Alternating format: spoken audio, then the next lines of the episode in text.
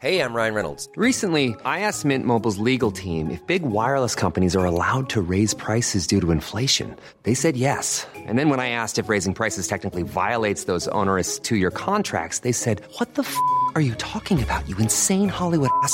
So to recap, we're cutting the price of Mint Unlimited from $30 a month to just $15 a month. Give it a try at mintmobile.com slash switch. $45 upfront for three months plus taxes and fees. Promo rate for new customers for limited time. Unlimited more than 40 gigabytes per month. Slows. Full terms at mintmobile.com. Te lo cuento, te lo cuento. Tu dosis diaria de noticias. Muy buen día tengan todos y todas, bienvenidos a su dosis diaria de noticias con Te lo cuento. Soy Laura Gudiño y vamos a darle la vuelta al mundo juntos y empezar a ver cuáles son las noticias de este último día de marzo. Comenzamos. Solamente fueron promesas. A pesar de que habían dicho que vendría una desescalada en las agresiones, el Kremlin se lanzó con todo a bombardear nuevos objetivos en Ucrania. ¿No ya iban más leve? Las palabras se las llevó el viento, y es que las fuerzas de Vladimir Putin no bajan los brazos en su afán por hacerse de Kiev y sus alrededores. Al parecer, las supuestas promesas para bajarle a las hostilidades derivadas de las conversaciones de paz en Estambul fueron puro humo, pues las tropas rusas lanzaron nuevas ofensivas en Chernihiv, al norte del país, una zona que ya está colapsando porque se encuentra sitiada y asediada por los bombardeos. Teléfono descompuesto. Al parecer puede que Putin no esté con puras malas intenciones y que más bien le dieron mal el mensaje que habían acordado en las reuniones de paz. Resulta que la inteligencia de Estados Unidos planteó que es probable que al presidente ruso le hayan mal informado sobre el curso de la guerra, ya que básicamente tenían miedo de que se enojara con ellos por andar flaqueando. Un círculo roto no está de más contarte todo el chisme de los funcionarios de la Casa Blanca, quienes por cierto han acertado en casi todo lo que han venido anticipando de la guerra. Y es que se rumora que Vladi está teniendo roces con sus allegados bélicos al grado de tener tensiones con el Ministerio de Defensa e incluso con su ministro de Defensa, Sergei Keshoigu, quien es uno de los miembros del Kremlin más confiables y cercanos a su líder. De allí que en las cúpulas de Moscú las decisiones que se toman no estén siendo tan claras.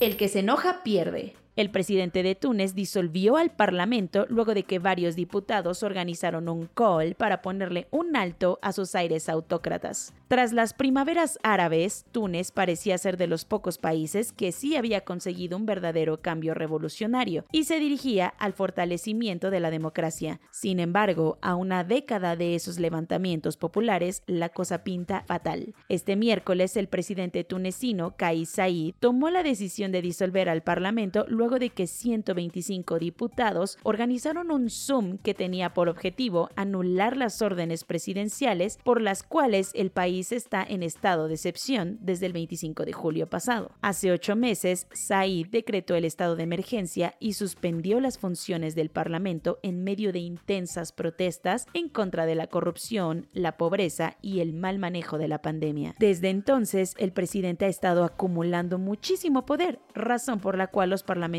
organizaron el Zoom ayer para ponerle un hasta aquí. Además de disolver el Congreso, una medida nunca antes vista en el país, Kais también bloqueó a la aplicación de videollamadas.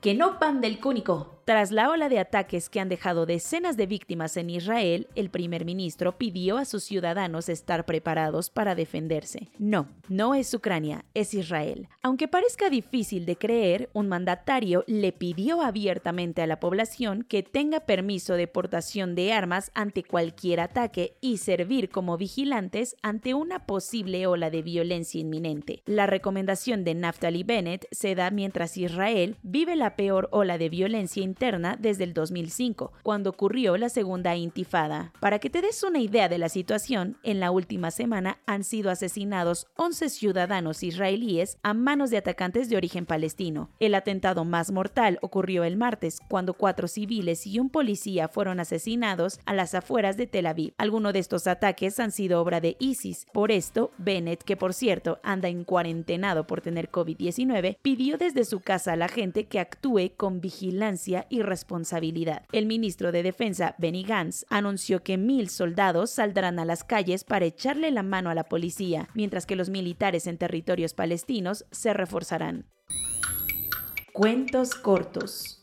Ya uno no sabe en qué tanta cosa estuvo Hertzmanero metido. Entre escándalos de corrupción, llamaditas incómodas y presiones a la corte, el fiscal general tiene varios frentes abiertos. Resulta que desde la cárcel, Rosario Robles, ex titular de Sol y Sedatú, le escribió una cartita a AMLO en donde acusó al fiscal, a su ex consejero jurídico, Julio Scherer, y al propio presidente de haber conspirado en su contra en 2019 para meterla al bote y así llegar a peces más gordos. Esto quiere probar que el polémico fiscal sí usa su puesto para venganzas personales.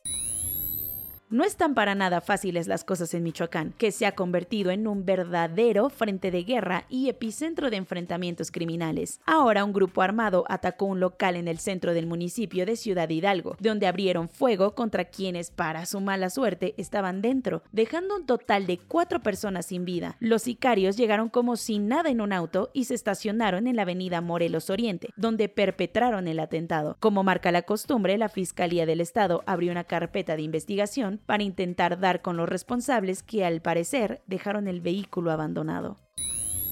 Nos vamos al Mundial, nos vamos al Mundial. Después de un hexagonal aburridísimo y con más dudas que esperanzas, la selección mexicana de fútbol se clasificó ayer a la Copa Mundial de la FIFA, que se celebrará en noviembre en Qatar. La selecta le ganó a El Salvador ayer en el Estadio Azteca, con lo que consiguió uno de los pases directos que se otorgan a la CONCACAF. Ahora los dirigidos por Gerardo El Tata Martino deberán emprender el largo viaje a tierras árabes en las que buscarán romper la maldición y ahora sí clasificar al mentado quinto partido.